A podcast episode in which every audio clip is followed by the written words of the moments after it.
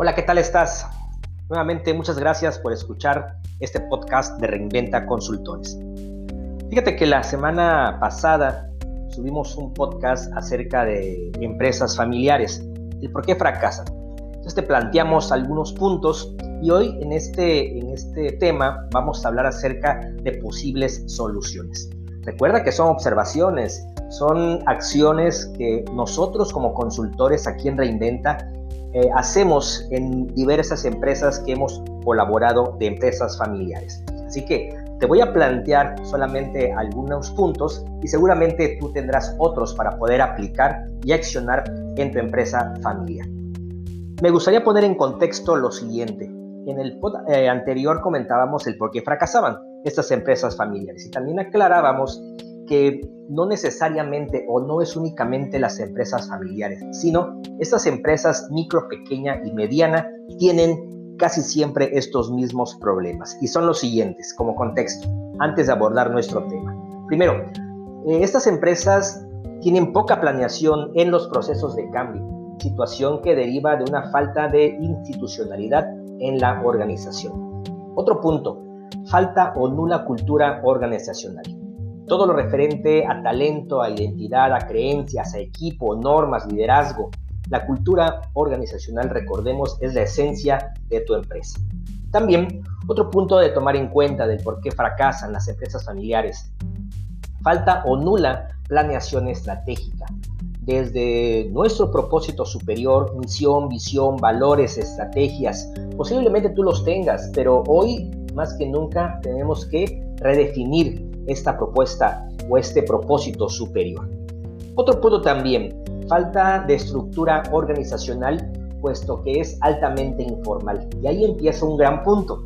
Estas empresas familiares comentan que pues así les ha ido bien durante los últimos 15, 20 años. ¿Por qué tendrían que pasar a una organización o a una estructura formal? Desde ahí empezamos a tomar decisión. También, si nos vamos al área o en el punto de comercialización, estas empresas familiares fracasan porque continúan comercializando como hace algunos años, sin redefinir su propuesta de valor, sin centrarse en el cliente, sin entender que hoy los mercados son digitales, sin accionar sobre procesos automatizados. Lo medido, lo no medido es no controlado. Sin objetivos no puede haber estrategia. Eso era lo que comentábamos en el otro podcast. Ya te estoy ahorrando, pero ojalá lo puedas escuchar porque comentamos otros puntos también bien interesantes. Hoy te voy a comentar, como te decía, qué se puede hacer, qué se puede hacer ante esta, este contexto que te acabo de mencionar eh, y poder aplicarlo en tu empresa familiar.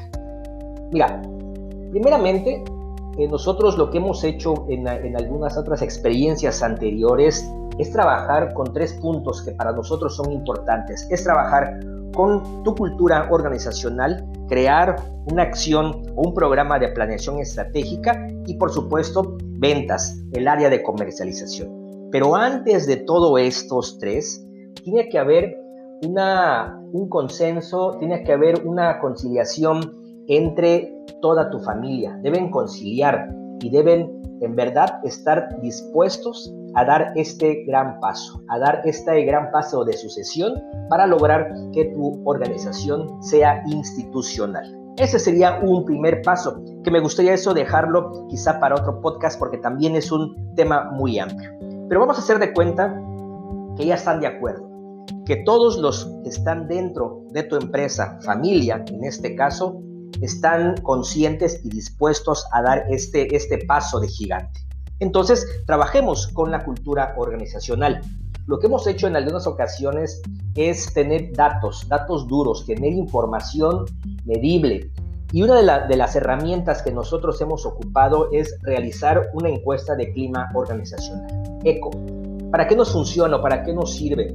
Eh, esto es una encuesta que se refiere al conjunto de propiedades medibles de un ambiente laboral, percibidas por quienes trabajan en él. Si vamos a, trabajar con estrategias, tienen que ser a través de, de un fundamento, no es de lo que yo creo o pienso, es acerca de fundamentos y obviamente a través de esta herramienta, de esta encuesta, nosotros vamos a, poder obtener qué dice, qué opina, qué, se percibe, qué, qué, qué expresa cada uno de tus colaboradores.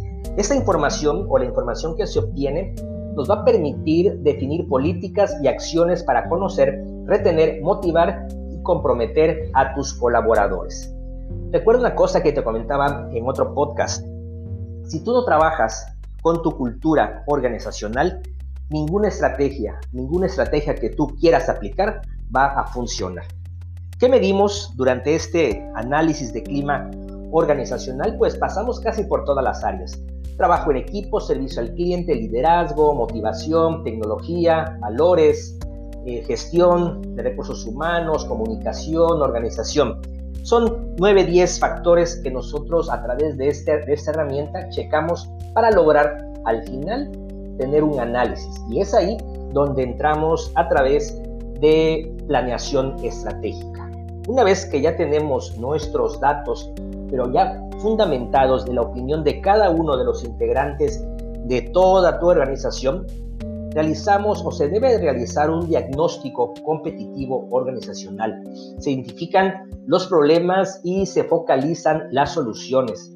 Eh, se entrevistan a mandos directivos, gerenciales, operativos y se elabora un diagnóstico para propuestas y soluciones. Todo esto abarca parte de la planeación estratégica, misión, propósito superior, misión, visión, valores, las estrategias mismas, se crea ya una estructura organizacional formal, principalmente ya hoy horizontal. Pero todo esto se deriva de, de nuestra encuesta, de nuestro eco, para poder tener un fundamento.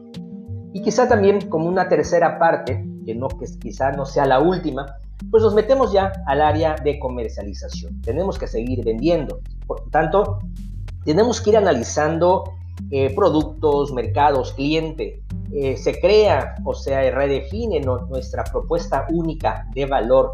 Se analizan todo lo referente a terrenos digitales y se elabora un diagnóstico con propuestas y soluciones. Así, a grandes rasgos, estimados amigos, es la forma en que uno puede identificar y dar solución a las posibles y muchas problemáticas que se enfrentan estas empresas familiares. Y me voy, y, perdón, y termino con el principio que les comentaba.